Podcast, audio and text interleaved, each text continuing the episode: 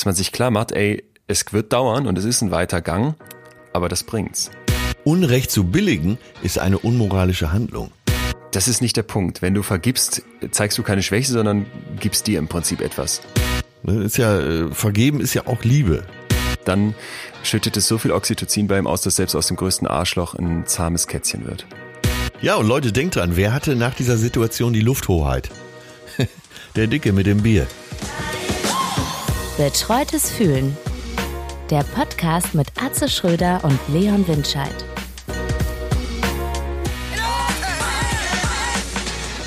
Die Folge heute, das können wir auch schon mal direkt sagen, wird ein bisschen länger, weil wir nachher einen Gast haben, quasi über Schalte.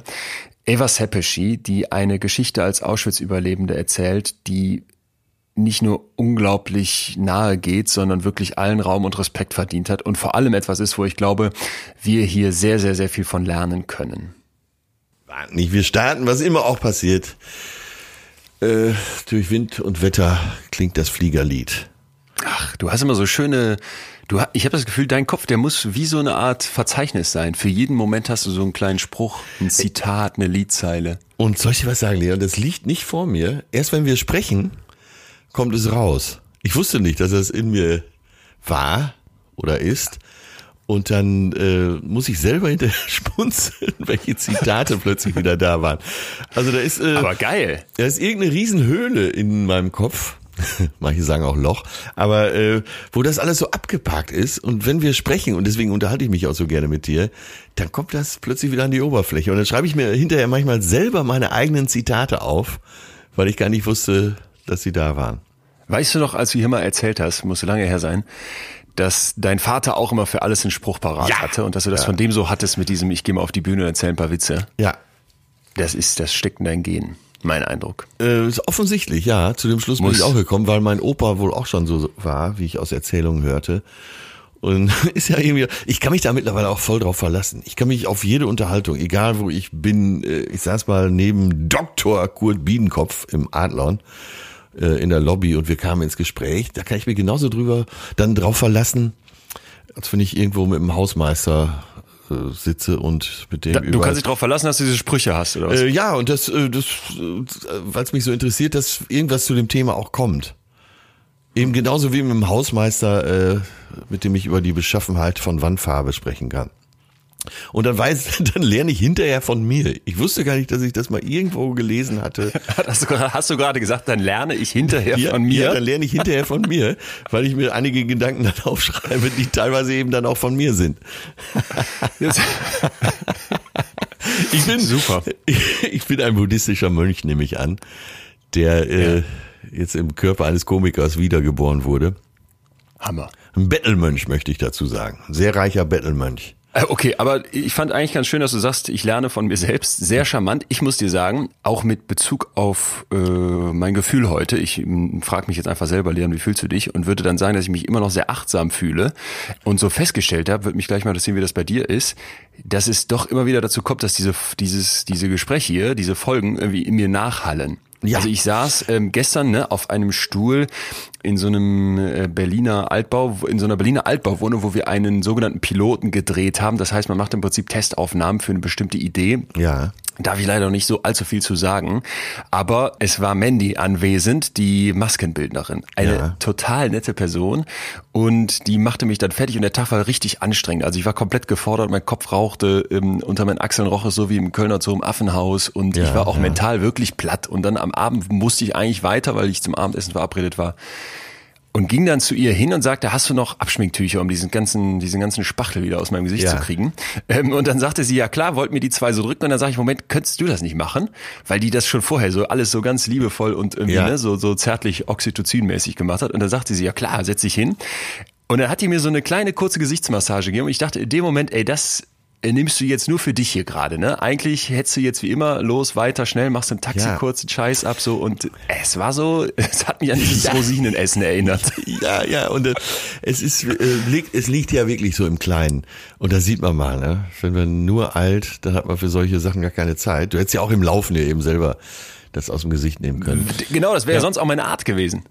Ja. Von mir selber gelernt, ja. Hier, hier diskutiert und von mir selber gelernt, wie du. Ja, und, und bevor das jetzt falsch rüberkommt, möchte ich da auch nochmal zu sagen. Ich lerne natürlich das meiste von anderen, aber man kann, wenn man sich selber äh, achtsam in diesen Situationen beobachtet, äh, kann man ja aus einem, aus seinem eigenen Verhalten was lernen, ja.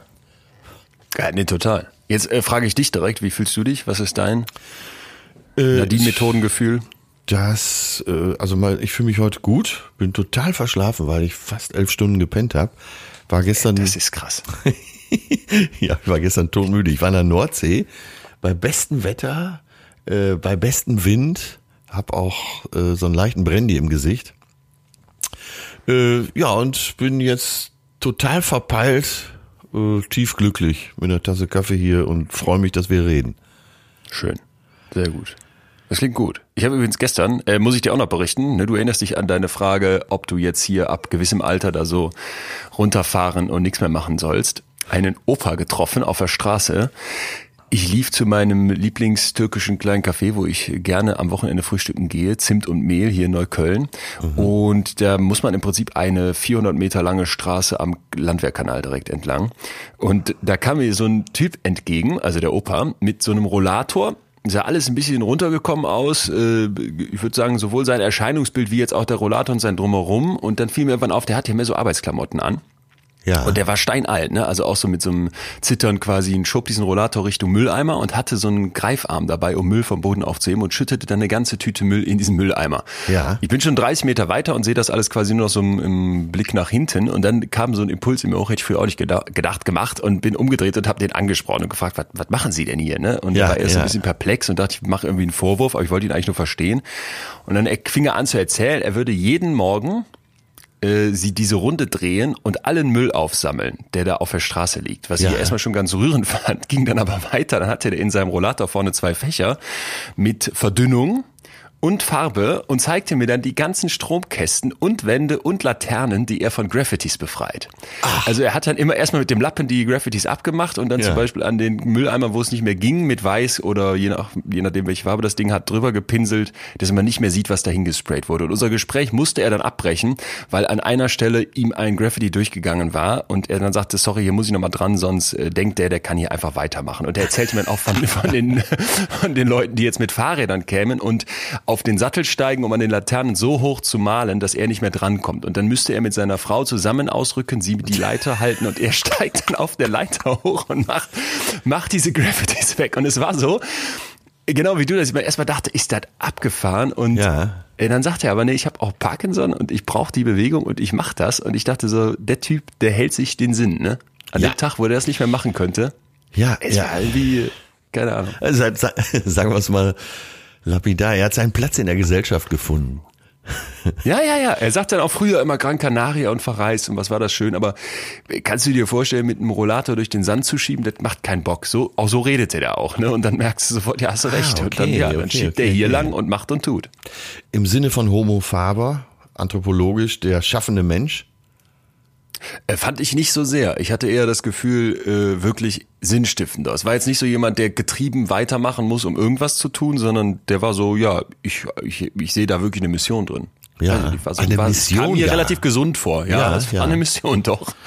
Doch, doch. Und noch wichtiger war mir halt eben, dass ich so dachte, okay, du findest jetzt irgendwie den Mut oder weiß ich nicht, den anzusprechen. Ja. So dieses ja, auf ja. der Straße mit Leuten sprechen, das wäre mir früher, das fand ich mal so amerikanisch, so albern, how are you und der kurzer äh, Smalltalk. Und doch, in dem Moment dachte ich, oh, interessant, hätte ich uns ja nicht ja. verstanden. Das irgendwie, äh, hat dir das gut getan? Ich frage jetzt mal nach. Ja, eben schon. Genau, genau, weil ich dachte so, du läufst, sonst läufst du dran vorbei und denkst, ach, was für ein, was für ein schräger Vogel.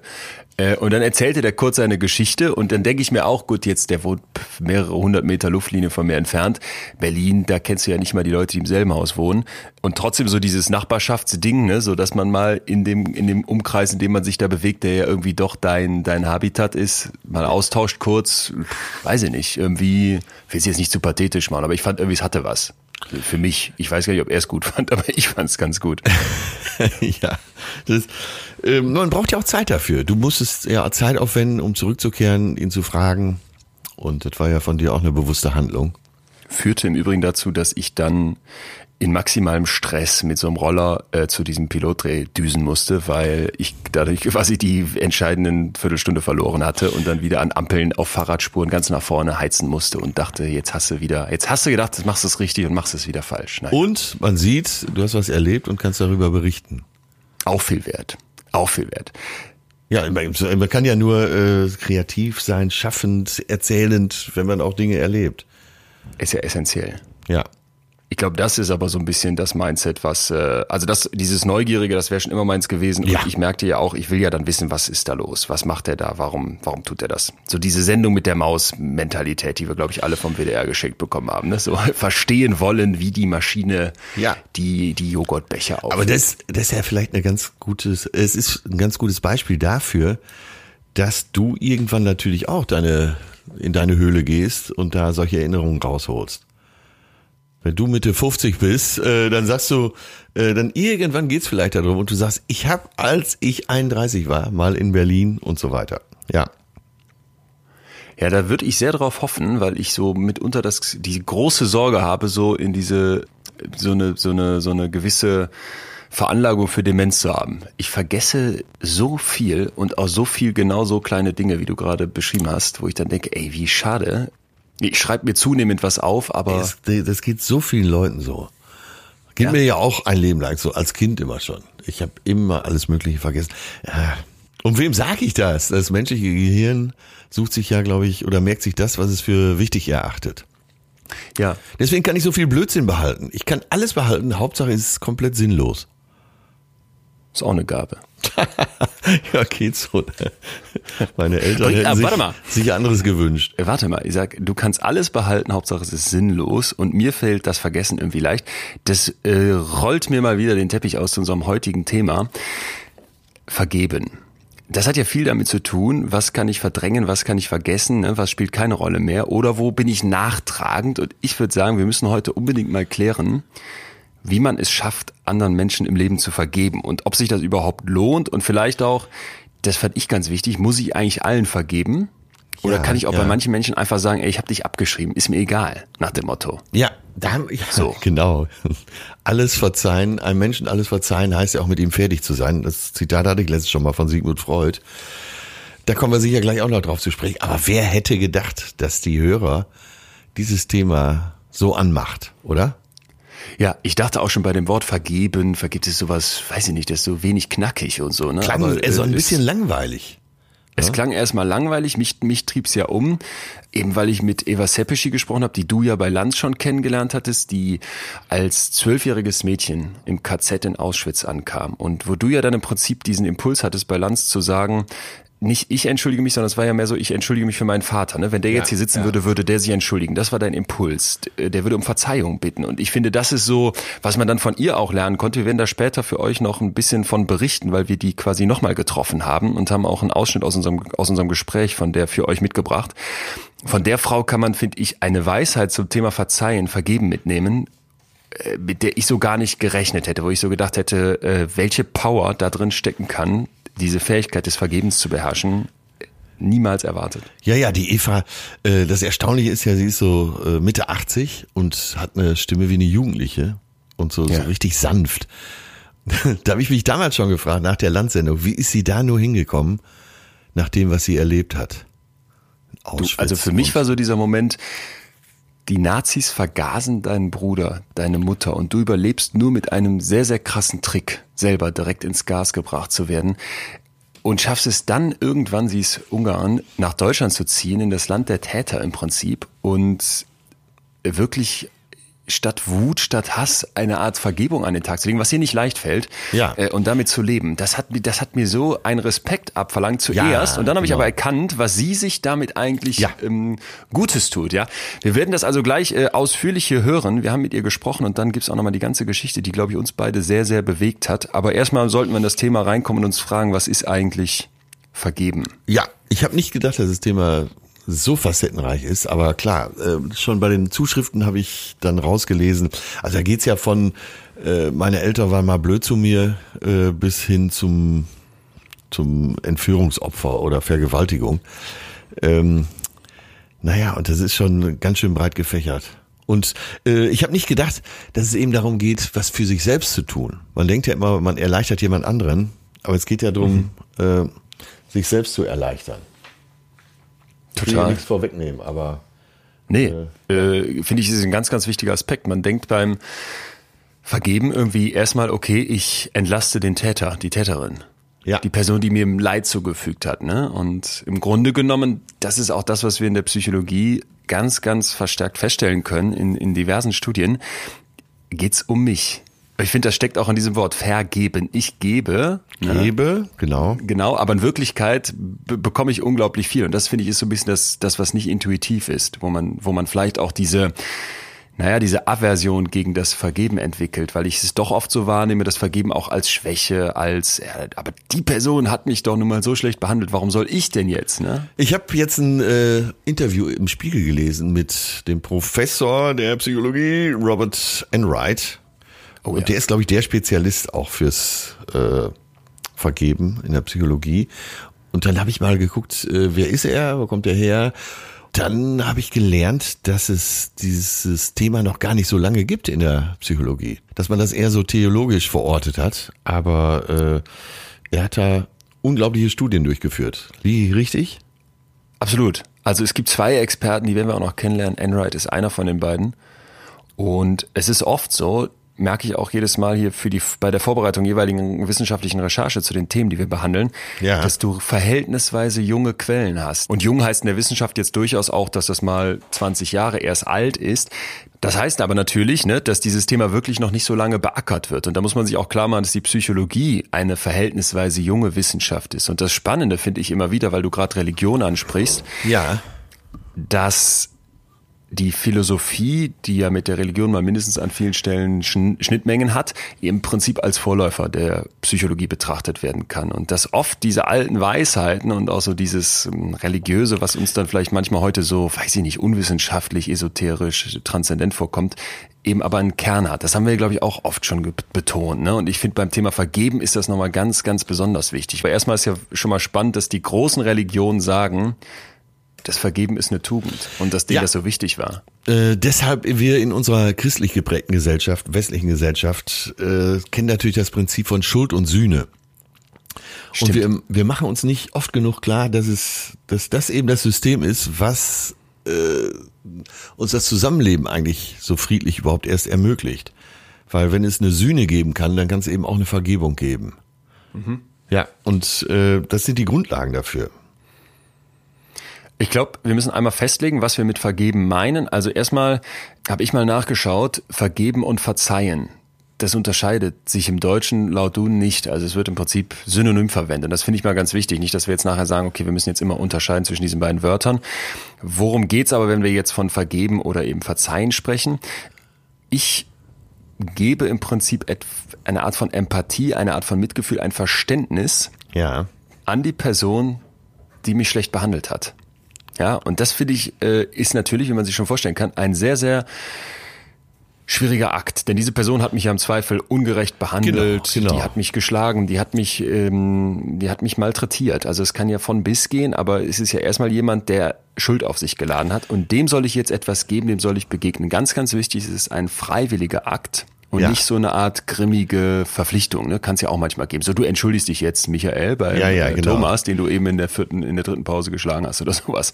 So, und das äh, ist ja, ist ja der, ist ja der Punkt, wo es, glaube ich, ganz, ja ganz wichtig drum geht. Aus dir selbst kommen, das ist ja, glaube ich, sehr wichtig. Ja, ich habe gestern am Strand von Büsum beim Krabbenbrötchen bin ich ins Gespräch gekommen und dann äh, habe ich schon über dieses Thema gesprochen, weil das beschäftigt einen ja vorher. Ich wusste ja, dass wir das heute aufnehmen. Und dann hat mir mein Gegenüber ganz volkstümlich gesagt, lass nie zu, dass eine Schlange dich zweimal beißt. Das scheint irgend so eine Weisheit zu sein, mhm. was weiß ich von woher. Und naja, heute Morgen kam mir so in den Sinn, du kannst ja äh, auch aufpassen, dass diese Schlange dich nicht zweimal beißt, aber du kannst dir das erste Mal vergeben. Ah. Ich weiß nicht, ob das zu profan ist, aber ich will damit nur sagen, dass ja eben äh, vergeben, verzeihen, unseren Alltag auch bestimmt. Und egal wie gebildet, ungebildet du bist, du hast deine, du hast dein Konzept. Vielleicht ohne zu wissen, dass du ein Konzept hast. Ich weiß, was du meinst. Es gehört ich, zum also Überleben dazu. Es gehört zum Überleben dazu. Äh, da kommt mir direkt eine Zuschrift in den Kopf von einer Frau, die uns geschrieben hat, die beschrieb, dass sie also wiederholt von ihrem Mann extrem schlecht behandelt wurde und er dann immer danach in Tränen ne, aufgelöst ankam und sie um Verzeihung bat und sie das auch immer wieder quasi ja ihm vergeben hat. Ja. Und dadurch da nicht rauskam. Du erinnerst dich ja auch an dieses Thema ne, der toxischen Beziehung. Wie ja. schaffe ich es nicht da raus? Und ich glaube, das ist die Gratwanderung, ja, auf der wir uns genau bewegen. Aber sie hat zugelassen, äh, dass die Schlange sie wieder beißt, ne? Ja. Ach so. Ja, so habe ich es ah. verstanden. Ich muss nicht richtig liegen, aber äh, wenn sie vergibt, muss sie ja trotzdem aufpassen, dass sie nicht wieder gebissen wird. Du hast vollkommen recht. Und jetzt erkenne ich auch, dass das, was du gesagt hast, glaube ich, gar nicht profan ist, sondern wirklich ähm, ein ganz zentraler Aspekt. Also ich habe jemanden, der behandelt mich schlecht. So, jetzt vergebe ich dieser Person im ersten, in der ersten Instanz und muss jetzt darauf achten, dass mich diese Schlange nicht ein zweites Mal beißt, denn dann müsste ich nicht unbedingt nochmal vergeben. Genau. Und äh, ah. es, es bleibt ja auch eine Schuld bestehen. Und trotzdem äh, musst du musst das ja mit dir ausmachen, dass du vergibst. So, ich habe, darf ich mal was vorlesen? Ich habe hier eine Zuschrift, die mich auch so für dieses Thema so geöffnet hat. Auf der therapeutischen Einheit im Gefängnis, in dem ich arbeite, bieten wir im Rahmen der mindestens 18 Monate andauernden Sozialtherapie dies verschiedenen Gruppen an. Eine davon hat das Thema Straftat und Veränderung. Zum Einstieg haben wir letzte Woche den Film Unter Tätern von Sascha Bisley geschaut. Er trifft dort unter anderem auf die Eltern eines entführten und ermordeten Kindes, die äußern, jetzt wird spannend, dass sie dem Täter vergeben haben. Ich habe wirklich noch nie Angehörige oder Opfer erlebt, die so im Rein mit diesem schrecklichen Ereignis sich gezeigt haben. Bei unseren Gefangenen hat dies tiefste Empörung ausgelöst und ohne Ausnahme, wirklich ohne Ausnahme, waren alle der Meinung, dass man so etwas nicht verzeihen und dem Täter so etwas niemals vergeben kann. Ja, fand ich insofern interessant, Ach, äh, dass jetzt ja. da Straftäter sitzen, die eben selber sich mit Schuld beladen haben ja. und sagen, nö, könnte ich niemals verzeihen. Das heißt ja oft so in, in diesen Kreisen, dass, äh, dass Leute eben auch Straftaten begehen, weil sie Sachen nicht vergeben können. Und äh, egal was man liest, man kommt oft zu dem Schluss, dass der Starke eher vergeben und verzeihen kann als der Schwache. Sprich, wenn ich, ich finde es ja erstmal hochinteressant, dass du quasi eine Gefängnissituation hast, wo nur Leute sitzen, die im Prinzip auf so eine Vergebung hoffen müssten ja. und dann selber sagen, ja. könnte ich nie, never, auf keinen Fall. Ja. Es ist tatsächlich ein valider Punkt zu sagen, dass das ein Zeichen von Schwäche ist, nicht vergeben zu können. Ich würde es ich weiß es jetzt Erbsenzählerei, aber ich würde es eher andersrum drehen wollen. Ich würde sagen, es ist eine unglaubliche Stärke, wenn du das schaffst mit dem Vergeben. Ja.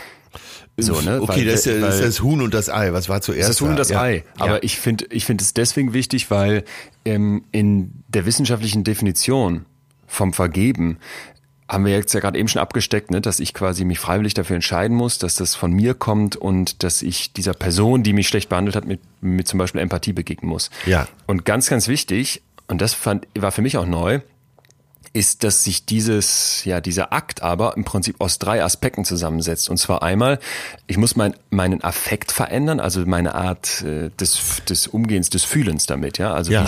Wie, wie, was spüre ich? Ich muss diese Ressentiments abschalten. Ich muss versuchen, Mitgefühl zu entwickeln. Ja. Als zweiter Punkt die Kognitionen, also wie denke ich darüber nach. Ne? Ich muss also quasi es schaffen, dass ich diese Gedanken an Rache und äh, Wiedergutmachung versuche abzulegen. Und der dritte Aspekt, mindestens genauso wichtig wie die ersten beiden, ich muss mein Verhalten anpassen.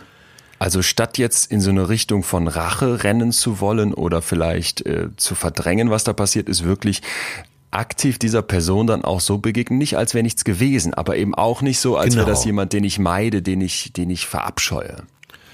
Ja, und ich finde, da wird schon klar, wie schwer das ist. Ja, ne? Da gehen wir nochmal in den Extrembereich. Wir haben jetzt eine, eine, Frau, die von ihrem Ehemann verprügelt wird oder misshandelt, was auch immer. Ja. Und die soll dann nachher sagen, ach ja, ich kann hier diese drei Aspekte, ich habe meinen Affekt verändert, ich habe nicht mehr diese schrecklichen Gefühle dem gegenüber, ich habe meine Kognition verändert, ich kann da anders drüber nachdenken und ich habe mein Verhalten verändert. Ich begegne dieser Person wieder ja offener, äh, vergebender.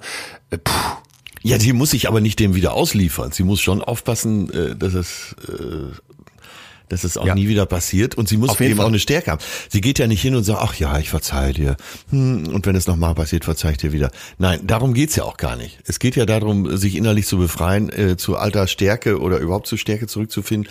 Und äh, als du das jetzt gerade so geschildert hast, das Erste, was mir in den Sinn kam, war, was ist das alles für ein mentaler Kraftakt?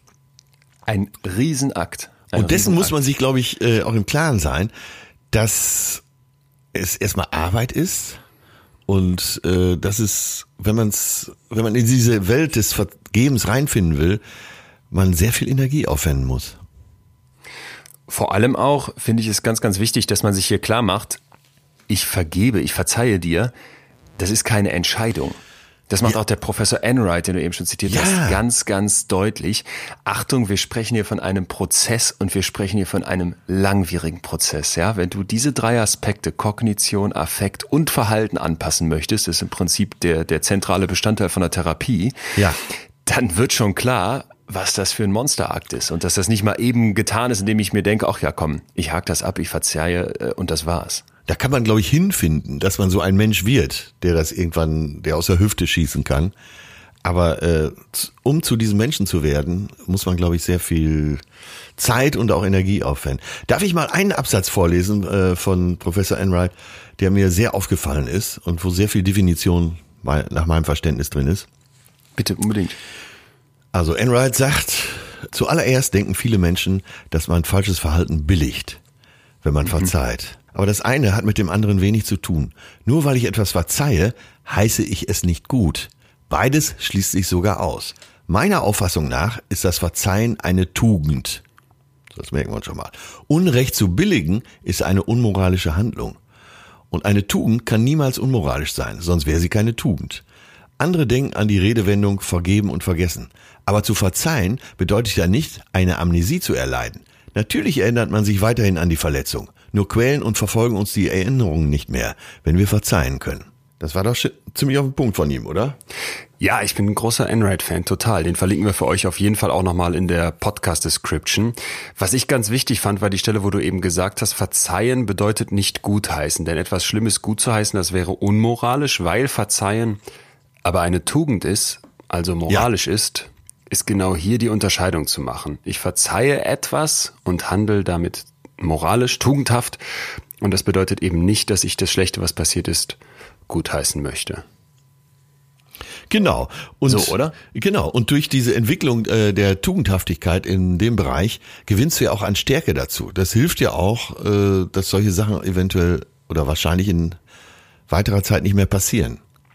Ich habe mal ein Vergewaltigungsopfer kennengelernt, das hatte ich hier auch schon mal erzählt. Ja. Und die hatte danach im Prinzip die, das wichtigste, die wichtigste Erkenntnis für sie war, in dem Moment, in dem ich gesprochen habe, in dem ich meinen Mund aufgemacht habe, in dem ich die Anzeige ins Rollen gebracht habe, habe ich mir ein Stück Kontrolle zurückgegeben. Und da habe ich mir Macht zurückgeholt. Ja, ne? Genau. Ich glaube, Darum darum, geht es. Beim Ja. Vergeben kriege ich die Kontrolle, weil ich gebe, weil ich zum Akteur werde und nicht der Passive bin, der einfach verprügelt, äh, ausgelacht, wie auch immer schlecht behandelt wurde. Genau. Und du kriegst nicht nur äh, deine eigene Macht über dich selbst zurück, sondern auch äh, ein Stück weit Macht über den Täter.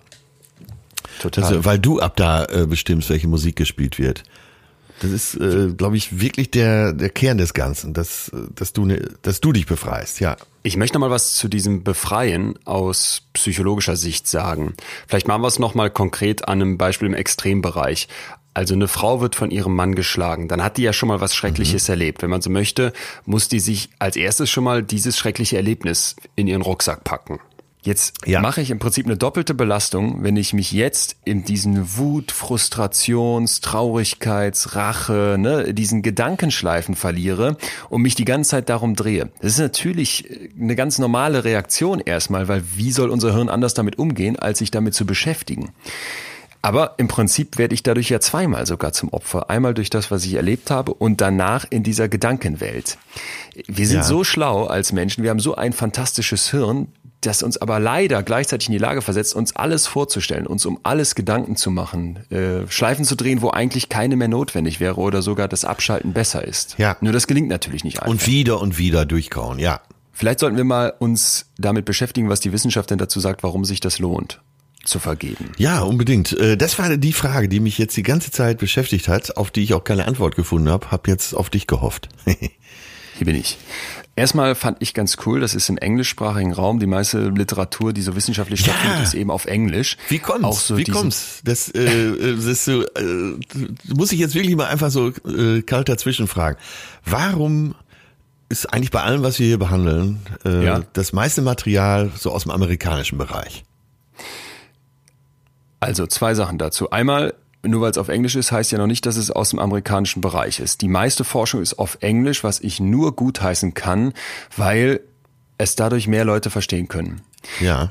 Das heißt, wenn du dir die heutige Wissenskultur anguckst, in der wir leben, geht es im Prinzip darum, dass maximal viele Menschen Zugang zu Wissen haben und Wissenschaft funktioniert ja nicht, indem einer sagt, so, wir haben jetzt hier die Lösung und das war's. Wenn ich jetzt ein Paper lese, was 30 Jahre alt ist, wo eine Studie gemacht ist, Ja. dann ist die Wahrscheinlichkeit, dass das heute noch genauso gilt, wie das, was da damals stand, überschaubar. Es ist also permanent ein Prozess und dafür muss ich auf dieses Paper, was 30 Jahre alt ist, mal irgendwann zugegriffen haben, mir das durchgelesen haben und dann die Theorie und auch die Empirie weiterentwickeln. Ja. Wenn das jetzt jeder auf Deutsch, auf Italienisch, auf, äh, weiß ich nicht, kannst du ja die wahrscheinlich hunderte Sprachen auf dieser Welt vorstellen. Das habe ich schon würde, verstanden. Ja. Wie sollte es gehen?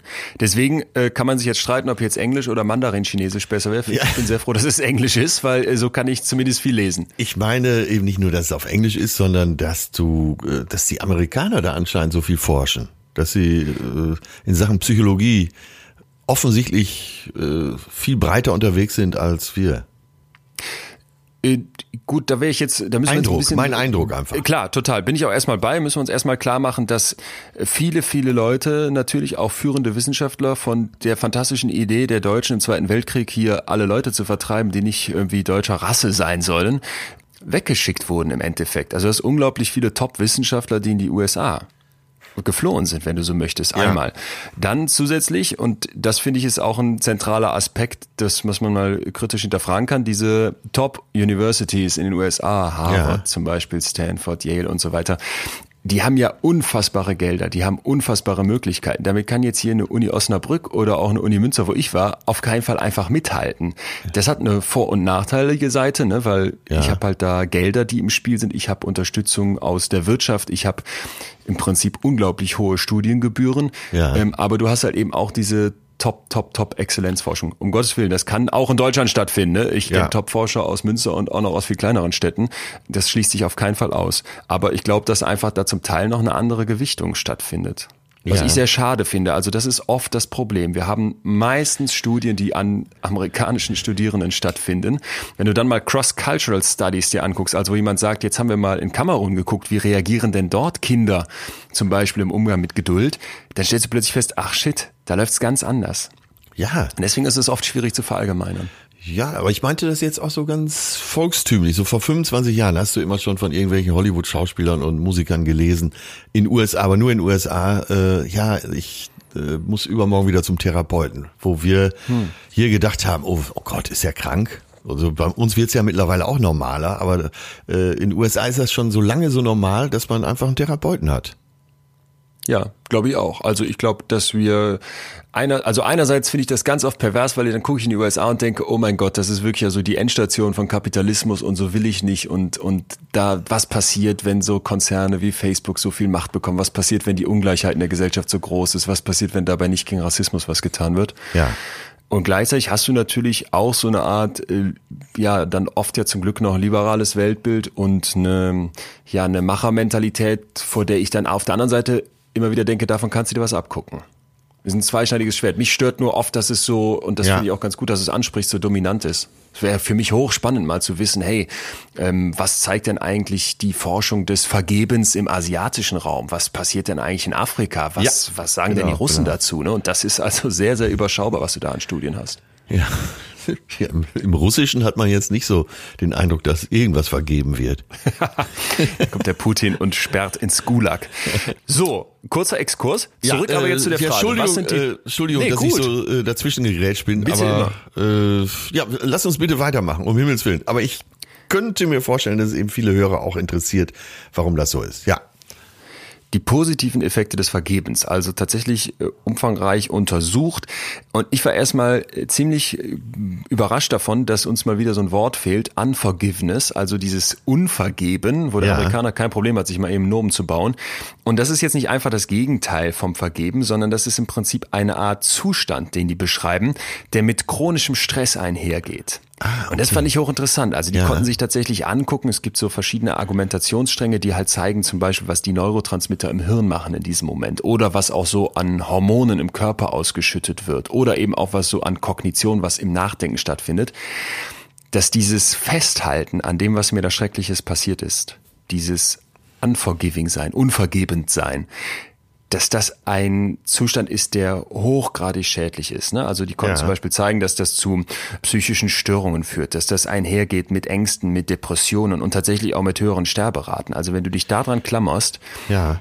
haben wir ein Riesenproblem. Und eins der ja, der krassesten Experimente, das ich dazu gelesen habe, fand ich hochspannend. Da haben die sich also angeguckt, wie gestresst sind Leute über einen längeren Zeitraum, also ne, wie, wie, wie, wie viel Stress berichten die selbst. Und dann konnten die zeigen, dass dieses Ausmaß an Stress erstmal nicht auf die Gesundheit gewirkt hat, wenn, und das ist jetzt entscheidend, ja. ich eine Verge Vergebermentalität hatte. Ja, ja. Äh, ne? ja und ja. Der, der Wissenschaftler dahinter sagte dann, äh, Toussaint heißt der, ich hoffe, ich spreche ihn richtig aus, Sie hatten schon erwartet, dass wenn du so eine Vergebermentalität hast, dass das so deine Stresslevel senkt. Aber dass der Effekt, dass der negative Effekt des Stresses quasi genullt werden kann, das hätten die nicht gedacht. Und das fand ich ziemlich krass, wo man, glaube ich, auch mal merkt, was für ein, das Zusammenspiel von Körper und Psyche haben wir schon oft besprochen, aber was für einen krassen Einfluss dieses Nicht-Vergeben können auf Körper und Psyche hat. Wie genau, sehr dich das genau. packt. Ja, genau. Wo du das so sagst, äh, der subjektive Eindruck von jemandem, der gar nicht so den Hintergrund beleuchtet, ist ja, wenn jemand sagt, ja, ja, passt schon, ist schon gut und so. Äh, das gibt einem ein gutes Gefühl, weil du weißt, derjenige, der scheint mit sich ganz im Reinen zu sein. Und deswegen hat man so ein Ergebnis zumindest in der Richtung schon vermutet. Ja, interessant. Sehr, so, sehr ne? Und, und so diese Idee dann zu sagen, ey, so und dieses Schwamm drüber und ja. vergessen, darum geht's nicht. Dieses Vergeben, das geht ja einen Schritt weiter. Dafür braucht es wirklich viele Schritte. Und ich glaube, da können wir mal zu diesem langwierigen Prozess zurückkommen, den wir eben schon mal angesprochen haben. Das glaube ich gerne, ja. Und äh, wie viel Energie da eben auch drin steckt. Ja, darf ich so ein ganz kleines Beispiel dazu bringen, äh, zu dem, was du gerade gesagt hast? Und äh, weil wir reden hier über Mord, Vergewaltigung, äh, wir reden über Auschwitz, aber man muss ja mehrmals am Tag kleine Sachen vergeben. Stimmt. Und äh, ich habe das mal als Jugendlicher gesehen, äh, dass äh, das war im Restaurant. Äh, Gast sitzt da, offensichtlich gut gelaunt, so ein äh, so richtig, so ein, so ein Wonneproppen äh, würde mal sagen, so aus Erinnerung, so Mitte 40. Kellner dreht sich, stößt ihn an, also wirklich die Schuld beim Kellner, stößt ihn quasi mit seinem Ellbogen in den Nacken. Der äh, kommt so ein bisschen in Unwucht und äh, das Bier, was er gerade am Tisch trinkt, läuft so sein Hemd runter. Äh, ich erwarte natürlich, dass der Typ abgeht wie so ein HB-Männchen mit dem bestimmt. Und der Typ dreht sich nur zum Kellner und sagt, Entschuldigung, äh, da habe ich wohl nicht aufgepasst.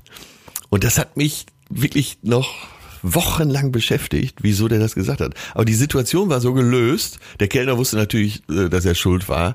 Und die ganze Situation war sofort bereinigt. Und der Typ hat dadurch eine Stärke ausgestrahlt auf mich, jugendlichen Beobachter. Das ist jetzt nur ein ganz, ganz kleines Beispiel, aber ich hoffe, ihr wisst alle, was gemeint ist.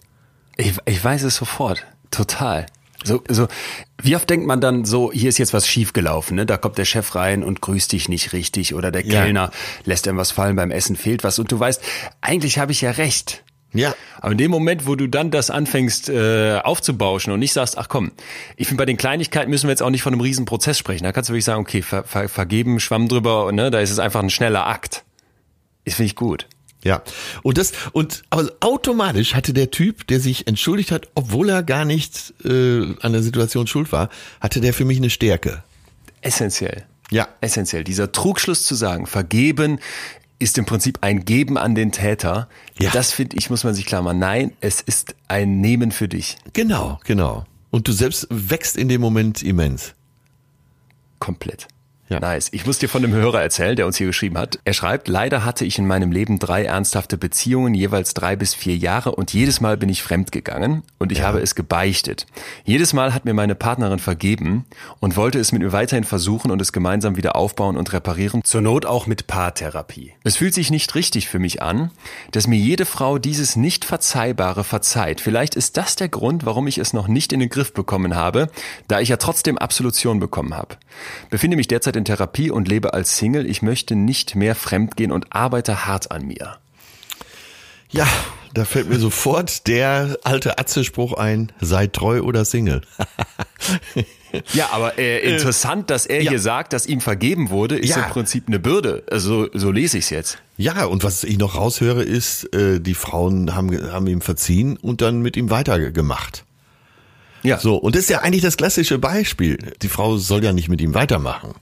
Die soll dann äh, so sagen, so, äh, Schluss, mein Freund, hier, ich verzeihe dir, aber äh, mit mir zusammen sein kannst du jetzt auch nicht mehr.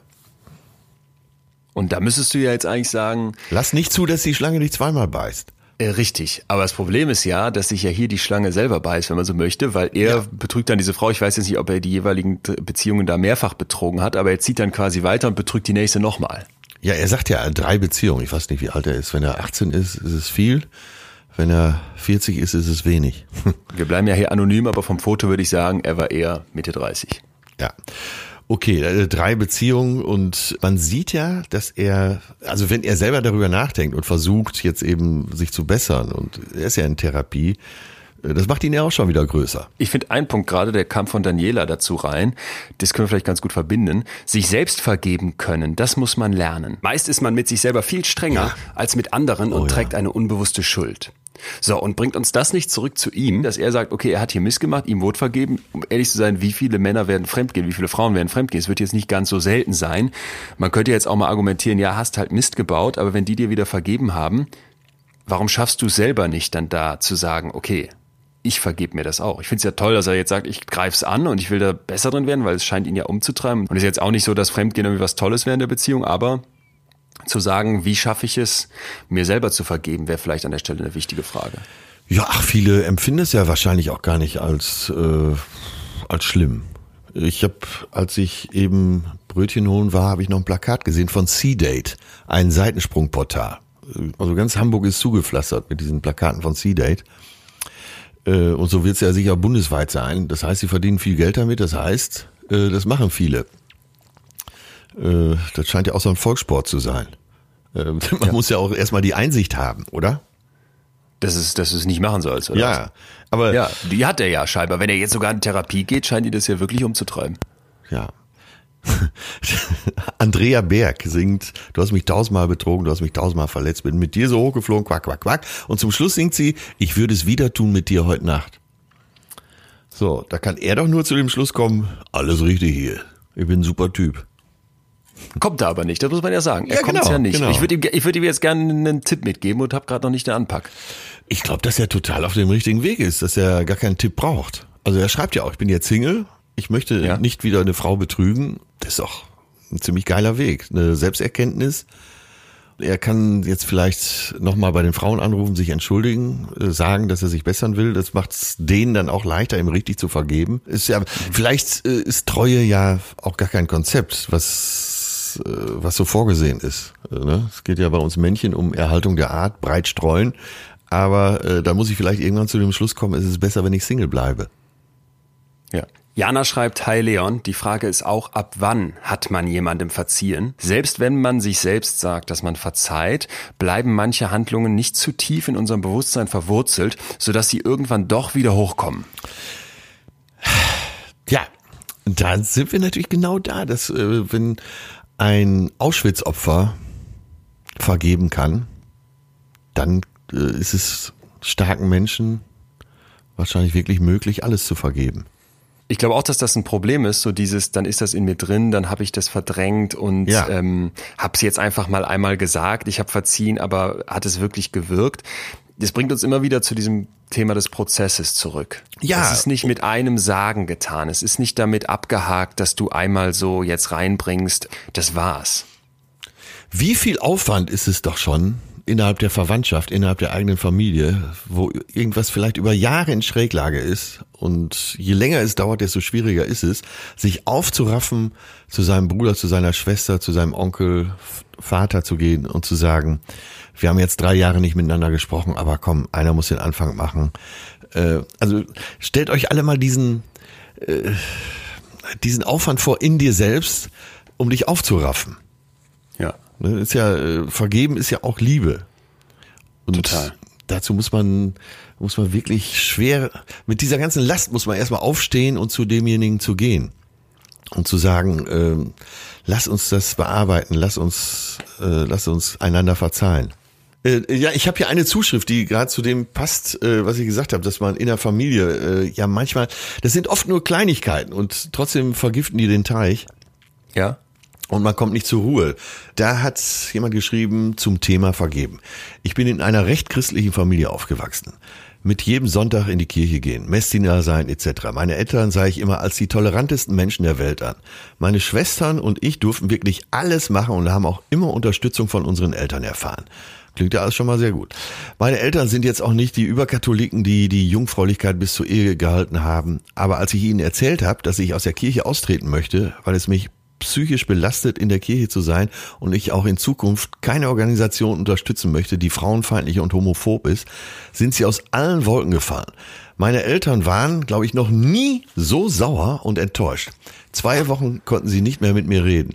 Bis heute, circa 1,5 Jahre, ist das Thema ein Wunderpunkt. Mich hat das wirklich getroffen, weil ich von meinen Eltern noch nie keine Unterstützung erfahren habe und ich ihren Satz ernst genommen habe, du kannst wirklich mit allem zu uns kommen. Du darfst alles machen.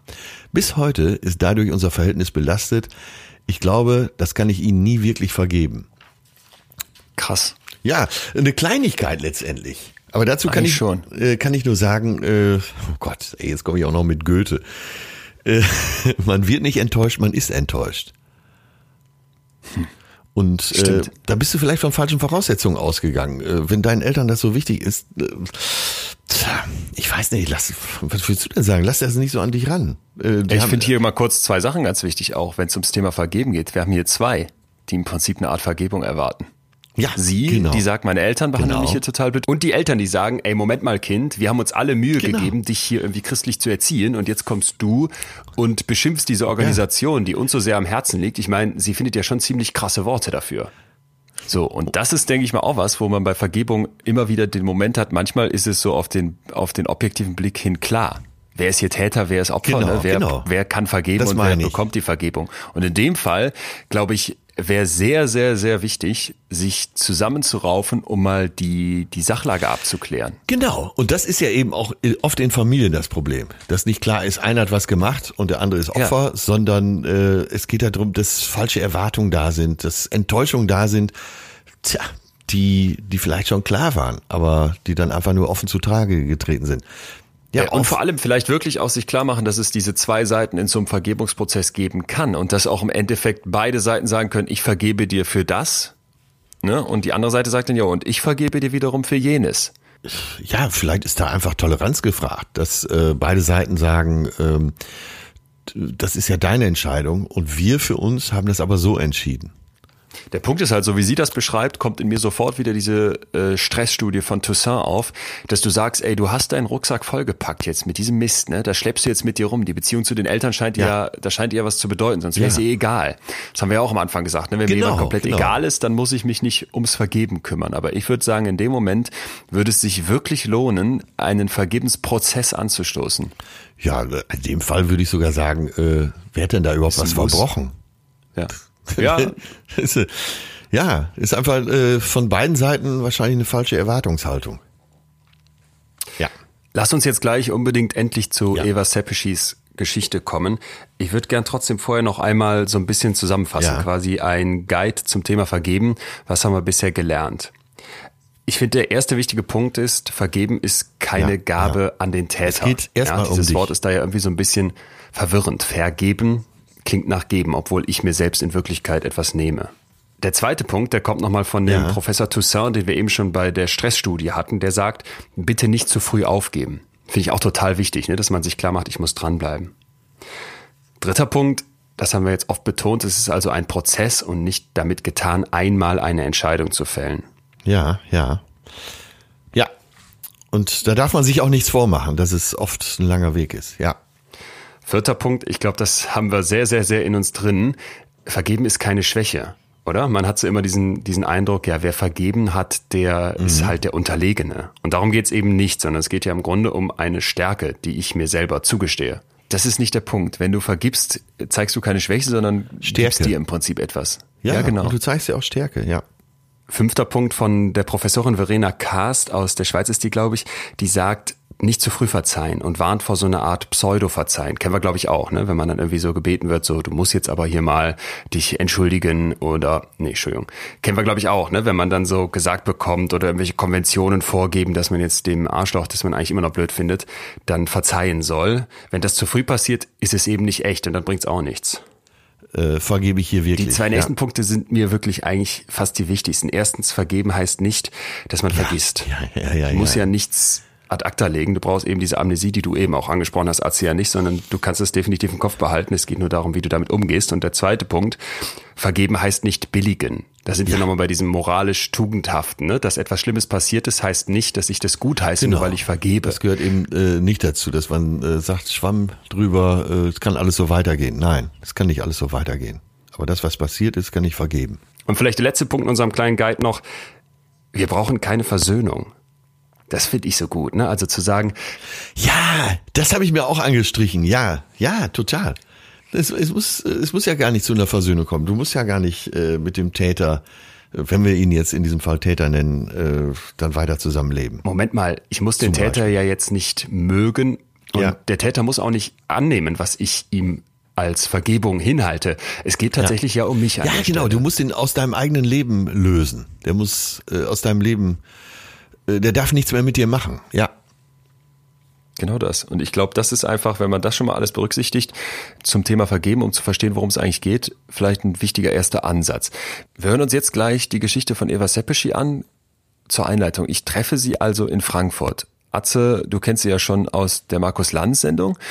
Und vielleicht auch noch zur Info, sie kommt also als zwölfjähriges Mädchen nach einer langen Flucht über die Slowakei, die damals noch als sicherer galt als Ungarn, am Ende im Prinzip in einem der letzten Transporte noch in Auschwitz an. Das heißt, sie hat unglaubliches Pech und ja. das war für mich so das Krasseste. Sie ist zwölf Jahre und komplett alleine. Also die Mutter hat sie weggegeben, um diese Flucht irgendwie schaffen zu können. Die Mutter ist vorher schon gestorben dann, was Eva nicht weiß, als sie in Auschwitz an der Rampe ankommt. Und ja, und sie war ein Moment, sehr geliebtes Kind, muss man dazu sagen. Die Mutter. Eva kommt also als zwölfjähriges Mädchen in Auschwitz an und sie hat eine Strickjacke, die ihre Mutter für sie gestrickt hat, an der ihr so viel hängt, weil sie war, wie Atze gerade schon beschrieben hat, ein sehr geliebtes Kind, noch an. Und was mit der Jacke passiert und wie das ist, in Auschwitz anzukommen, das hat sie uns erzählt. Ich war bei ihr in Frankfurt, Atze war zugeschaltet und wir haben zu dritt gesprochen.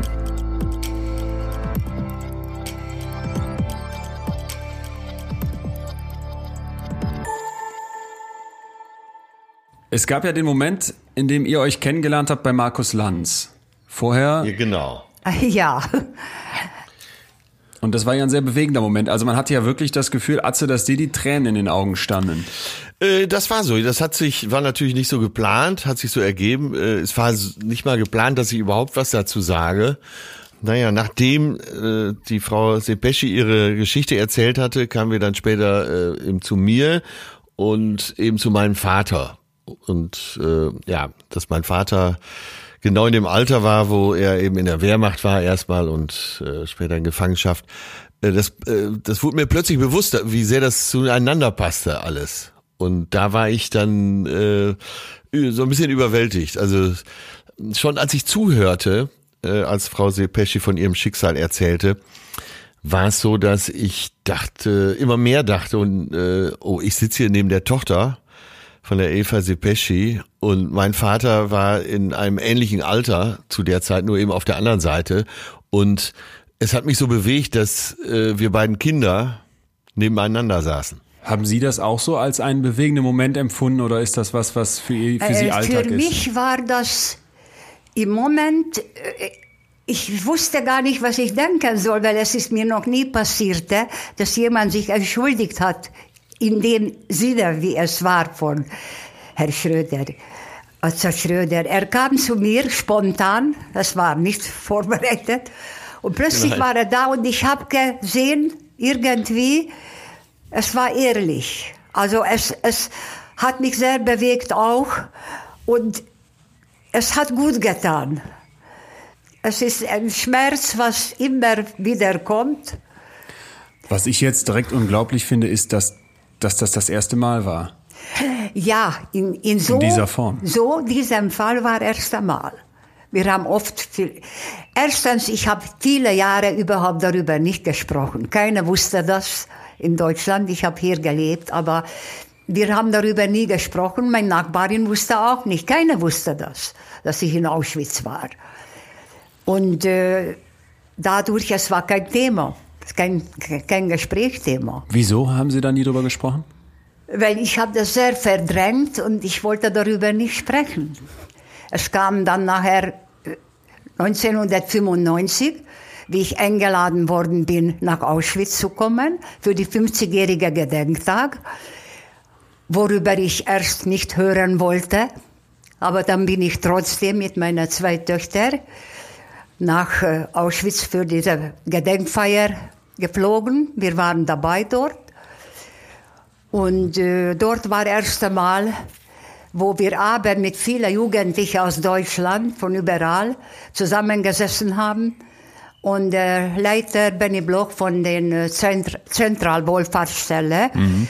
hat mich gefragt, er wusste etwas, nicht viel, und hat mich gefragt, Frau Seppeschi, erzählen Sie mal von Ihrer Kindheit etwas. Und da habe ich gesagt, ich soll was erzählen. Ich habe noch nie was erzählt, nicht mal für meine eigene Familie. Mit meinem Mann haben wir auch nicht darüber gesprochen. Er wusste es, aber kein Thema war das. Und ich plötzlich habe ich angefangen zu erzählen und dann hat es gesprudelt. Erst einmal 95, Boah. 27. Januar im Auschwitz. Und die vielen Jugendliche, die im Schneidersitz gesessen haben auf dem Boden, es war still, könnte ein Stecknadel man fallen lassen. Und äh, am Ende, meine zwei Töchter haben die mich im Arm genommen, haben die gesagt, Mutti, wir haben erst einmal deine Geschichte gehört. Haben die mich umarmt, so war das. Und dann, als wir zurückgekommen sind, ist mir irgendwie ein Gefühl gehabt, ich, ich hatte keine Ruhe mehr. Habe ich angefangen, aufschreiben, habe ich mich in äh, Schreibwerkstatt eingeschrieben. Und äh, so hat es angefangen. Wie schafft man das, das so lange im Kopf wegzusperren? Ja, äh, ich, äh, ich ich konnte einfach nicht. Ich habe gedacht, das geht, aber es geht nicht. Warum? Irgendwann, weil es irgendwann kommt hoch. Ja. Und das war diese Gelegenheit dort 95, wo ich dann, wenn es schon, wenn ich, ich habe erzählt und nachher hatte ich keine Ruhe mehr. Nachher habe ich gespürt, ich muss jetzt darüber sprechen, ich muss aufschreiben. Und wie ich mich dann eingeschrieben habe in der Schreibwerkstatt, und die Lehrerin, die auch in meinem Alter war und äh, hat mich gefragt dann einen Abend, hat mir hat die Nummer an meiner Hand gesehen, die Tätowierung, hat mir gesagt, ich soll aufschreiben, ich soll alles aufschreiben. Äh, vielleicht, wir wollen ja heute über das Vergeben sprechen, das Verzeihen. Das, was Sie in Auschwitz erlebt haben, das ist so schrecklich, wenn man da drauf guckt. Man fühlt sich so schuldig. Das war ja auch bei Atze der Impuls zu sagen, jetzt stehe ich auf und muss mich, obwohl ich das nicht war, obwohl ich da nicht dabei war. Aber man fühlt sich so mit Schuld und Scham beladen, dass man selbst Jahre später sich noch, sich noch irgendwie um Wiedergutmachung bemühen möchte, um, um, um Verzeihung bitten möchte. Was war das Schlimmste, was Sie in Auschwitz erlebt haben? Gibt es irgendwas, wo Sie sagen würden, das stach wirklich heraus in all dem Terror dort? Es war alles sehr schlimm. Aber für mich war das eine Hoffnung in Auschwitz, dass ich muss zurück nach Ungarn und ich muss meine Mutter und Bruder und Vater treffen und sehen. Und das hat mich auch dann im Leben gehalten. Obwohl ich war sehr schwach und sehr krank am Ende. Und äh, leider, es ist nicht erfüllt worden. Ja. Weil meine Mutter und Bruder schon Sommer am, am, mit den ganz allerletzten Transporten leider, wo schon eigentlich für Budapest alles gestoppt war, sollten die nicht mehr die, die weiter die, die Waggone, die Viehwaggone äh, nach Auschwitz kommen. Dann die Vororte von Budapest leider sind noch abgeholt worden und das war 6. und 8. Juli. Und dann ist leider mit meiner Mutter, mit meinem Bruder nach Auschwitz gekommen. Also vor mir waren die in Auschwitz. Aber das wusste ich aber nicht. Ja. Das wusste ich nicht. Eigentlich meine Mutter von oben hat geguckt, wie ich da reingehe. Sie sind ja als zwölfjähriges Kind in Auschwitz Zwölfjähriges angekommen. Kind. Wenn man da ankommt, in so einem Viehwaggon.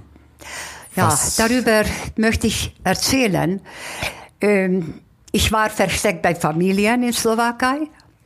Und als man mich abgeholt hat, mit zwei älteren Damen, Zwillinge, die mich sehr behütet haben und haben versucht, mir das Leben äh, erleichtern, äh, sind wir zu einem ein, äh, Altersheim gebracht worden.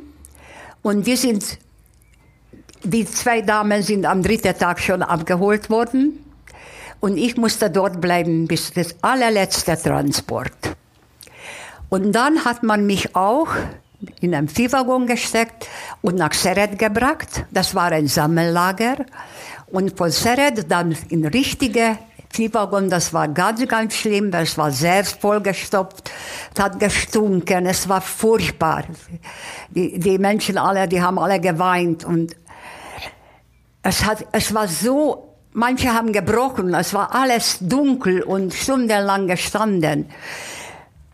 Und da sind wir, es hat furchtbar, wie ich mich zurückerinnere, gestunken. Es war schrecklich.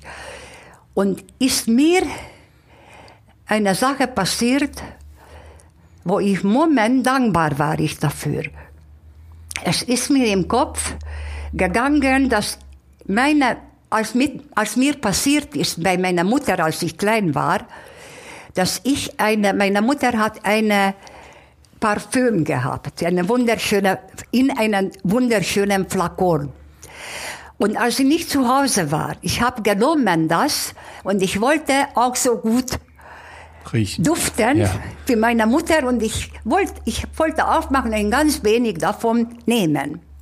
Und ist mir auf der Hand gefallen und in tausend Stücke gebr zerbrochen, gebrochen. Ich habe so eine Angst gehabt in diesem Moment. Es, es war überall dieser Parfümduft. Ja. Und ich wusste nicht, was mache ich jetzt. Ich habe Angst gehabt. Aber meine Mutter kam nach Hause und hat überhaupt nicht geschimpft, sondern hat mir noch getröstet. Und dieser Trost Duft, gegeben. der war so fest dann im Kopf, oder wie? Und das war, ich habe an diese Geschichte, ich habe an dieser Parfüm gedacht, das hat so gestunken dort. Und dieser Parfüm, ich habe richtig gespürt. Ich habe nicht mehr gespürt, diese stinkige Luft dort. Ich habe mich wirklich, ich habe die Augen zugemacht und ich habe versucht, an diese Parfüm nicht versucht, ich habe gespürt sogar, diesen Duft von Parfüm. Und ganze Zeit, bis wir in Auschwitz angekommen sind, war in meinem Kopf und die Nase, ich habe richtig gespürt, dieser wunderbare Parfüm. Hat mir das hat mir so geholfen. Ja. Das kann ich nie vergessen. Dann, es war schon dunkel, dann ist stehen geblieben der, der Waggon, große Schreierei, haben die Türen aufgerissen und müssen wir raus, alles Paket, alles dort lassen im Waggon und sind wir eingetr- reingetrieben worden in die Baracke. An diesem Abend, wo ich angekommen bin, 3. November 1944, an diesem Abend war keine Selektion, hat man uns nicht direkt im Gas, sondern eingetrieben in den äh, Baracken. Große Schreierei. Ich hatte niemand. Eine einzige Frau war dort, die mich schon im Seret beobachtet, beobachtet hat, mit Namen Stella, die ihre Tochter verloren hat. Man hat vor ihr Augen erschossen. Noch in Novemestonat Wahom, dort wo sie, wo man sie zum Bahnhof gebracht hat und reingeschmissen hat in den Viehwaggon, wo ich schon da gesessen habe. Und sie hat mit mir im Seret war, die paar Tage in Ja. die Sammellager und wir waren zusammen in diese Viehwaggon nach Auschwitz gekommen. Und sie hat versucht, meine Hand nehmen und hat versucht, dass wir zusammenbleiben. War das für Sie in dem Moment eine, eine Stütze als zwölfjähriges Kind, dass man dann da Vertrauen fasst oder ist man so perplex, ähm, dass man gar nichts versteht? Ich, äh, es war schon, schon, weil ich brauchte das. Ja. Also wie sie mir meine Hand genommen hat, dann habe ich die Hoffnung gehabt, das ist etwas Gutes, das fühlt man. Eigentlich war ich äh, ja genau zwölf Jahre alt. In der Baracke mussten wir uns ausziehen, nackt ausziehen. Haben wir gestreifte äh, äh Sachen bekommen und, äh, und eine Holzpantomie ohne Socken. Es war sehr kalt, sehr viel Schnee. Es war 3. November. Die Haare, das was für mich ganz schlimm war, kam einer mit einer Schere und plötzlich, ohne zu fragen, hat meine Zöpfe, die ich wirklich so geliebt habe, meine Zöpfe abgeschnitten und zu die anderen Haare geworfen und hat mich kahl geschoren. Ach, vorhin habe ich noch nicht erzählt, man musste sich aus, wir müssen uns alle ausziehen, nackt. Und ich habe eine dunkelblaue Strickjacke von meiner Mutter, was meine Mutter mir gestrickt hat. Und ich wollte diese Strickjacke nicht ausziehen. Und dann, die Aufseherin ist gekommen, hat mich angeschrien. Und dann musste ich es ausziehen. Dann habe ich schön gefaltet und neben mir hingelegt. Da kam die Aufseherin und hat, mit, hat mich, natürlich hat sie mich beobachtet vorher, und mit ihrem Fuß hat sie weggeschleudert, meine Jacke. Da ist ein kleines Mädchen, dem gerade die Zöpfe abgeschnitten wurde, das in der Gruppe von weinenden, traurigen Leuten steht, ja, ja. das aus dem Viehwaggon ausgeladen wird ja. und dann kommt eine erwachsene Frau und tritt diesem Kind die Jacke weg. Ja. Ich habe versucht, die Tränen zurückzuhalten. Ja. In dem Moment fühlt man da Hass, Wut, Hilflosigkeit. Was ist das überwiegende Gefühl? Ein Schock. Ein Schock. Wie, wie traut sich jemand diese Jacke, das hat meine Mutter mir gestrickt. Erstmal ein Kind denkt, nur die Mutter kann was sagen. Andere können mir nichts befehlen eigentlich. Aber da habe ich gleich gesehen, dass es leider nicht die Wahrheit entspricht. Ich musste es tun. Und ich habe das getan, natürlich wie alle anderen. Nur zuletzt, alle anderen haben schon, und ich stand da und ich wollte nicht ausziehen, diese Strickjacke. Von dieser Art von Frau, von dieser Art von KZ-Aufseher, von diesen Leuten, die an der Rampe stehen, die den Viehwagen aufreißen, die Kindern die Zöpfe abschneiden, da gab es ja in Auschwitz Hunderte, zum Teil über Tausende. Ja, natürlich. Das waren Deutsche, das waren vorher Lehrer, Bäcker, weiß ich nicht, ja. Richter, Ärzte, was auch immer. Können Sie sich irgendwie erklären, wie Menschen zu sowas dort so werden? Das ist sehr schwer zu erklären. Wie werden Menschen zu solchen Taten, wie können sie das, wie können sie das vollbringen? Viele haben auch getrunken damit die nicht wissen, was sie machen. Hm. Hatten Sie denn das Gefühl, dass manche da gelitten haben auf der anderen Seite von den Tätern? Es waren sehr viele Sadisten auch, die noch mehr gemacht haben, als sie sollten. Das war auch. Aber natürlich war auch immer dabei, dem vielleicht das Leid getan hat. Wie zum Beispiel bei mir, bei der Tätowierung. Wir sind gestanden da wir mussten uns aufstellen, erstes Mal ganz früh geweckt worden. Fünf, halb fünf. Und mussten wir uns aufstellen. Da waren Tische da, kann ich mich erinnern. Und ich habe da gestanden und ich wusste nicht, was wird jetzt passieren.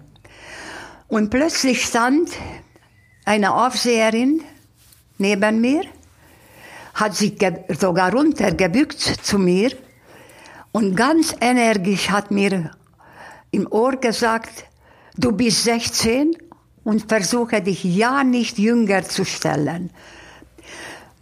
Warum? Was will die Frau bezwecken? Das wusste ich nicht. Die Frau war weg. Die Aufseherin hat es gesagt und war weg, verschwunden. Wir mussten immer dann weitergehen.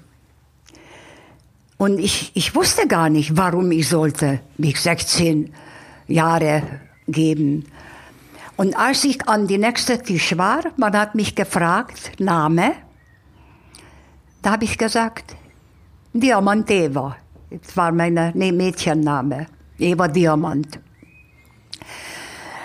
Wie alt bist du? Habe ich einfach nichts gesagt. Ich wusste nicht, was soll ich sagen? Da hat mich angeschrien. Wie alt bist du? Und da habe ich automatisch 16 gesagt. Bis heute weiß ich nicht, ich habe da nicht mehr überlegt. Ich habe einfach dann 16 gesagt. Ich war erschrocken, aber ich habe 16 gesagt. Weiter. Da hat man mich tätowiert. Was wäre passiert, wenn Sie zwölf gesagt hätten? Was passierte das mit waren Kindern? Noch, das waren noch Vergasungen und so. Also, Also die Kinder mit 16, kamen ins mit Gas. 16 könnte man arbeiten. Ja. Das heißt, die Leben, das, die, diese Frau hat ihnen im Prinzip das Leben in dem Das Moment gerettet, weil die gesagt hat, sag, Ja. du bist 16 Kind, weil Ja. wenn du unter 16 bist, kommst du sofort ins Gas. Ja, das hat nicht gesagt. Ja, ja, ist klar. Aber das das, war die Intention. später, ja, ja, Im Moment, dieser Moment wusste ich überhaupt nicht. Und wenn Sie jetzt heute auf diese Zeit zurückgucken und sich solche Sachen vor Augen rufen und von den Sadisten erzählen, von diesen Leuten, die Sie da Sadisten. misshandelt haben, und es gleichzeitig aber auch irgendwie ja welche gab, die noch eine Rest, einen Rest, einen ganz kleinen Restfunken Menschlichkeit gezeigt haben, würden Sie dann sagen, dass man vergeben kann? Konnten Sie diesen Leuten vergeben? Also ich fangen wir dort an, dass ich nicht hassen kann. Ich konnte nie hassen und ich kann nicht hassen. Aber ich kann auch nicht vergessen. Es ist, es ist schwer, dieser Wort verzeihen. Natürlich denke ich mir, die, die gute Sachen auch gemacht haben, da kann man schon mal irgendwie vergeben. Aber wenn ich daran denke, dass meine allerliebsten, also Mutter und, und Bruder und Vater und alles, alles weggenommen haben. Ich spreche nicht von Mater Materien und alles, was die weggenommen Ja, haben. die- die weil vergasen ihre liebsten. Menschen. Aber das Leben, Ja. weil ich war noch so klein und ich sehe heute Fotos, was ich zurückbekommen habe nach dem Krieg von den Nachbarin, nur die Fotos, Möbel, alles war bei ihr, hat nicht zurückgegeben, hat gesagt, sie hätte für, äh, für meine Mutter bezahlt. Da hat die doch Gewissensbisse gehabt und hat die Fotos, hat angerufen bei meinem Onkel dann, dass sie hat gefunden, äh, Fotos von meiner Familie, von mir als Klein und Baby und so. Und sie möchte zurückgeben. Und da hat die Fotos mein Onkel abgeholt. Und äh, was ich mir geblieben ist überhaupt, das sind diese Fotos. Und das war natürlich der größte Wert für mich. Der größte Schatz. Und ich bin angekommen, wir können noch zurückgehen, aber ähm, mit Rote Armee, die, die ich befreit worden bin, ich war sehr krank, 27. Januar 1945. Und äh, dann noch weitergebracht, Katowice, Tschernowitz, von Januar bis September. Und erst im September bin ich in Budapest angekommen mit der Hoffnung, meine Mutter wird mich abholen. Man hat uns in ein Gebäude gebracht in Budapest und mein Onkel hat mich abgeholt. Ich habe mich nicht getraut zu fragen, wo ist meine Mutter. Aber er hat verstanden, weil mit den Augen habe ich gesucht. Und er hat mir gesagt, die werden kommen, kommen Transporte, wir warten. Und das hat er mir so eng geredet. Wir warten, dass ich wirklich gewartet habe. Ich habe 70 Jahre gewartet, bis ich erfahren habe, die Wahrheit. Auf jeden Fall, es ist mir nichts geblieben von meiner Mutter und von uns. Ich sehe aber heute die Fotos.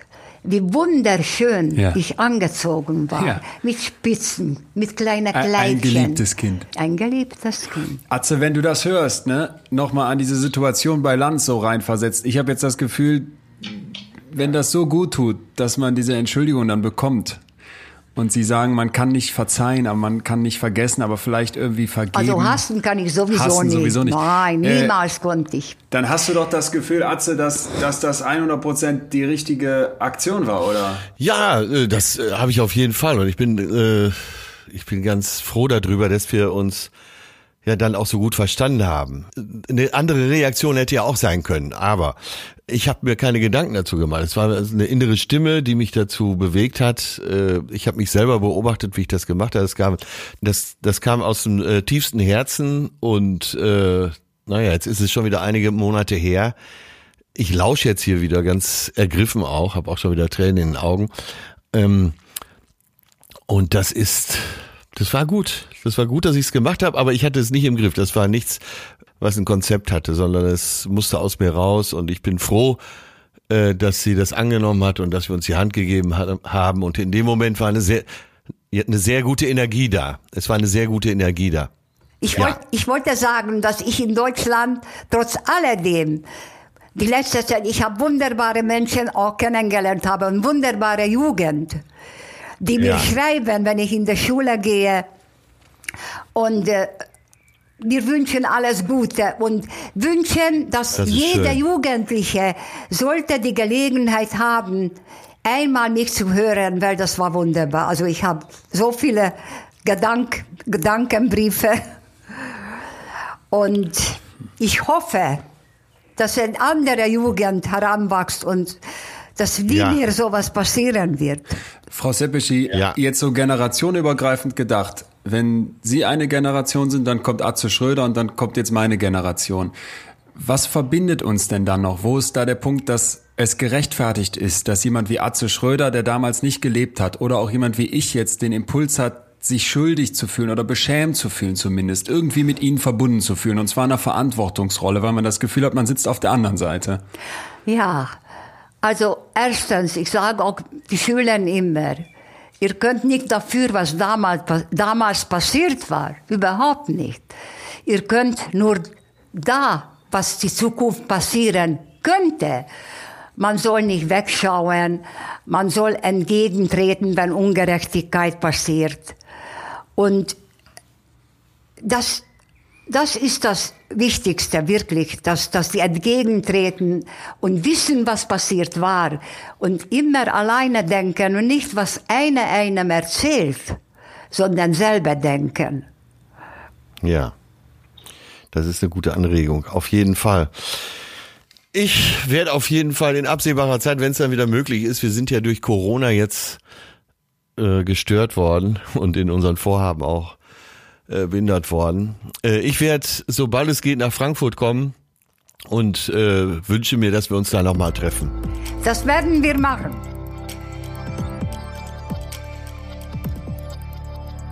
Puh, also die Geschichte, die Ja. halt bei mir seit Wochen nach. Ja, das kann ich mir gut vorstellen. Und äh, das war nach der Landsendung bei mir schon so. Jetzt, äh, wo ich da bei dir zugeschaltet war, war es nochmal wieder so.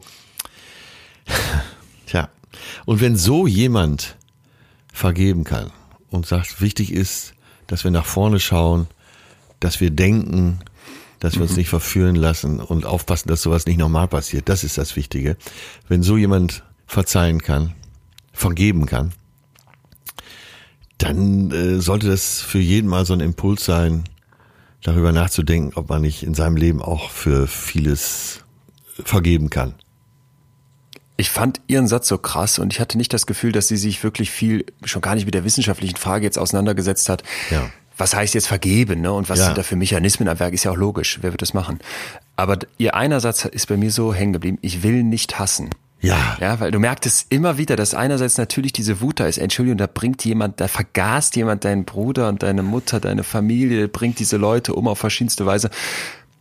Und du sagst nachher, ich will aber nicht hassen, ich lass das nicht zu. ja, und da liegt ja schon die ganze Stärke auch drin. Sie sagt, äh, äh, zuerst sagte, ich kann nicht hassen, ich konnte mein ganzes Leben noch nicht hassen, und dann sagt sie irgendwann, ich will nicht hassen. Und da merkt man ja schon, wie sie da das Heft des Handels in die Hand nimmt. Ich will nicht hassen. Das heißt, sie belastet sich dann nicht zu sehr dann damit. Vielleicht muss man auch mal beschreiben, das kommt akustisch, finde ich, schon zu vielen Teilen rüber, aber wirklich dieser Frau gegenüber zu sitzen, 87 Jahre alt, in ihrem Wohnzimmer in Frankfurt in der Wohnung, die hat eine Ausstrahlungskraft. Ja. Also sowas habe ich, ja, weiß nicht, ob ich schon mal erlebt habe. Das war wirklich Wahnsinn. Die sitzt Ja, da ja. nicht verbittert, nicht irgendwie äh, miesepetrig. Und sie hätte nicht, viele Gründe dafür, ja. Sie hätte alle Gründe dafür, nicht irgendwie runtergezogen, sondern sehr, sehr mutig, sehr, sehr stark und so, ja, keine Ahnung, so, so tief im Kern menschlich wohlwollend. Ja, das fand ich so krass. Wie kann man nach Auschwitz wieder lieben? Ja, so, also, äh, Ich habe die als so stark empfunden, dass ich gedacht habe, dieser Frau kann gar nichts mehr passieren. Die kann man nicht umwerfen. ja. Wahnsinn, ne? Da ist so eine Stärke zu spüren.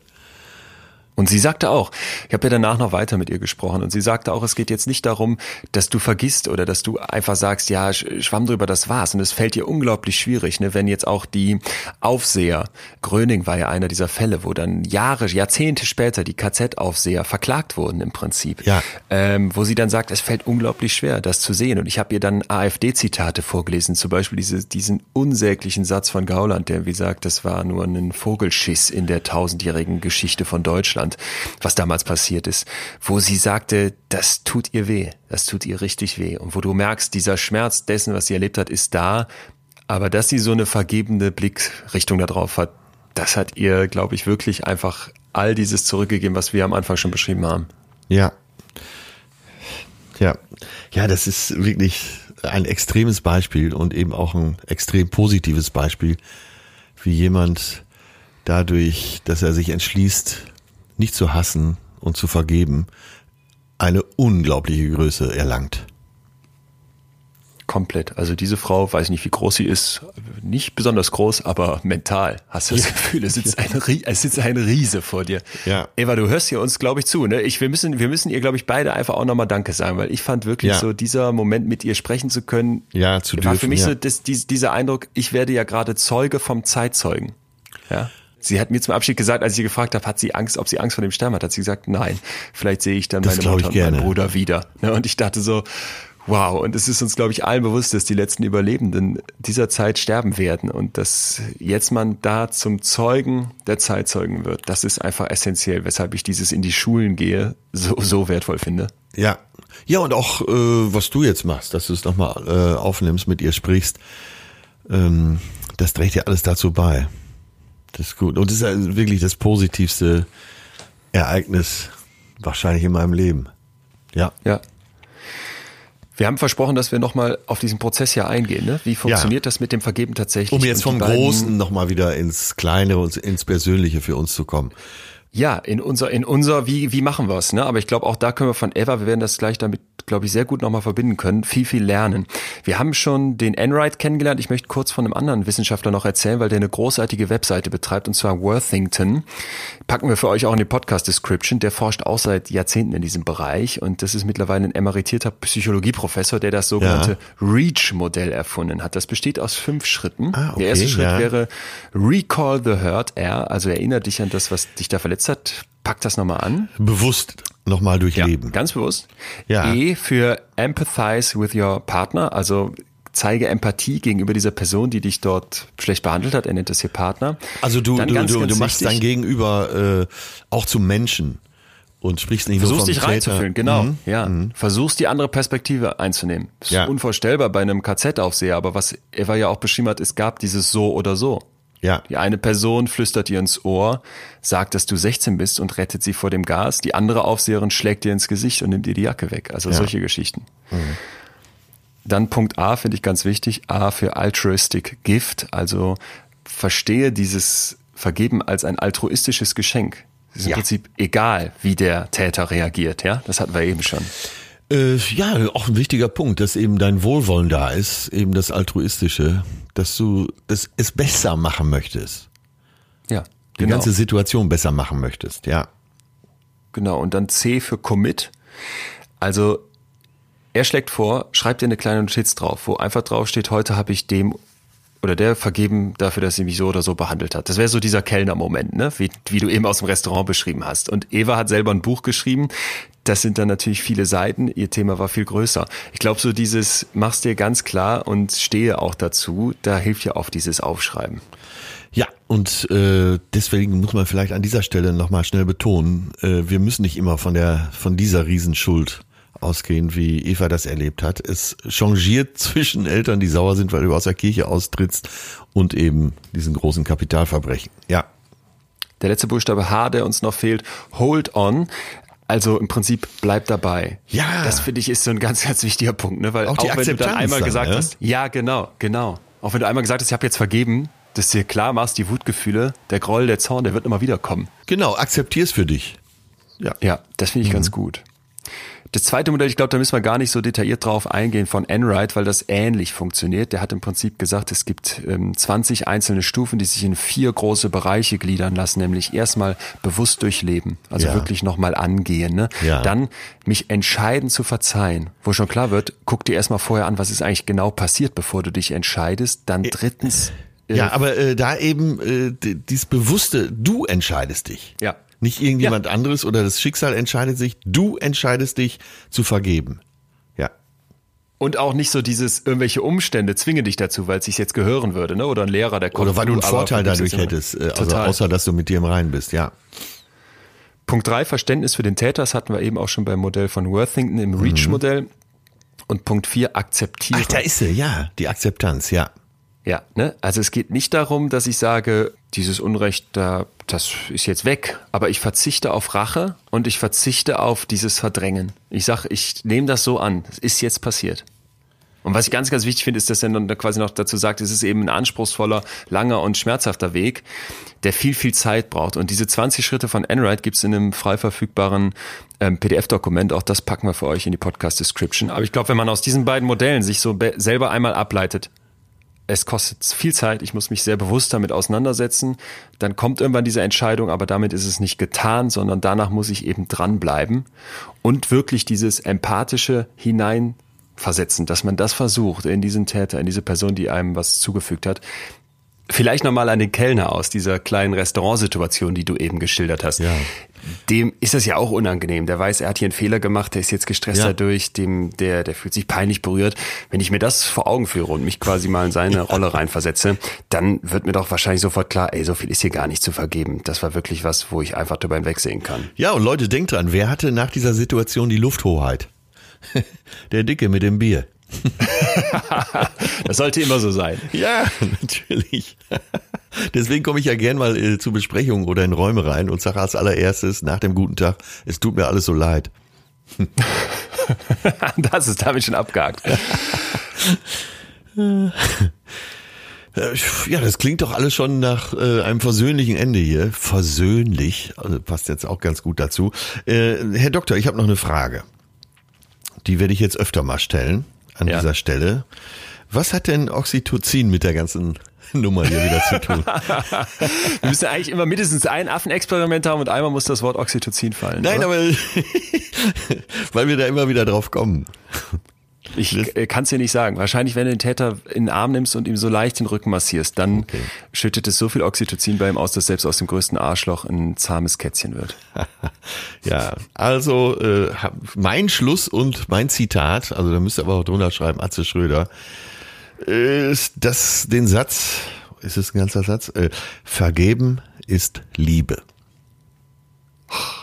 Ja, schön. Viel Pathos noch. Die Pathos-Gießkanne am Ende nochmal umgetreten, das finde ich sehr gut. Ich, habe Bleibt kein, ich eine bin Frage bereit für Pathos. Ich bin bereit. Gut, gut, gut, gut, gut. Bleibt eine äh, Frage offen, die uns mindestens zu ähnlich viel Pathos nächste Woche bringen sollte. Was machen wir als Thema am kommenden Dienstag? Pathos ist übrigens nicht dieser Schafskäse. Ja, ähm, weiß ich nicht. Lass uns uns mal offen gestalten. Es waren ja diesmal auch wieder so viele tolle Zuschriften. Ja, Äh, Wollen wir mal in die Runde fragen, Leute? Was sehr, sehr gut. Was wäre euch wichtig als Thema? Was hältst du davon? Es finde ich sehr gut. Ich darf auch vorlesen, dass wir unter anderem hier einen Wunsch hatten. Zum Beispiel, ich würde mir das Thema Scheitern sehr wünschen. Ich war eineinhalb Jahre in meinem Job, der mich immer sehr gefordert hat und vielleicht auch zu sehr. Ich hatte vor kurzem ein ehrliches Gespräch mit meinem Chef und wir sind zu dem Entschluss gekommen, dass ich es in einem anderen Feld versuchen sollte.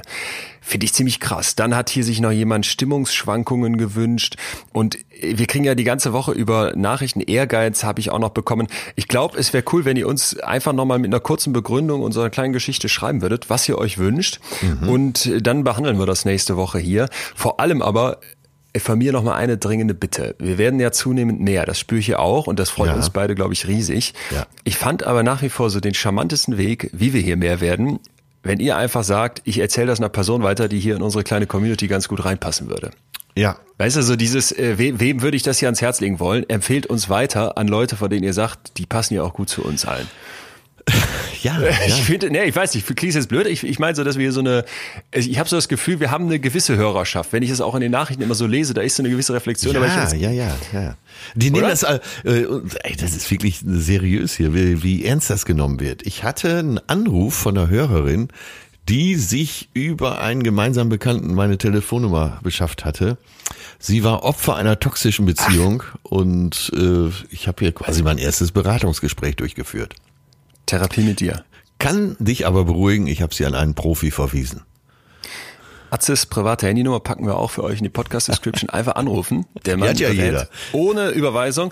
Ähm, und ansonsten würde ich sagen, ja, äh, bleibt uns treu, klickt, falls noch nicht geschehen, jetzt gerne auf Abonnieren und wir freuen uns weiterhin riesig über Feedback. Erzählt wem von dem Podcast, wenn ihr Bock habt und wenn nicht, lasst das. Und ansonsten hören wir uns nächste Woche hier wieder mit einem noch unbekannten Thema. Sehr richtig. Äh, und mir fällt dazu noch eine, es scheint eine sehr respektvolle Community zu sein. Will da jetzt auch nicht so sehr drauf rumreiten. Hat wieder Spaß gemacht, Herr Doktor.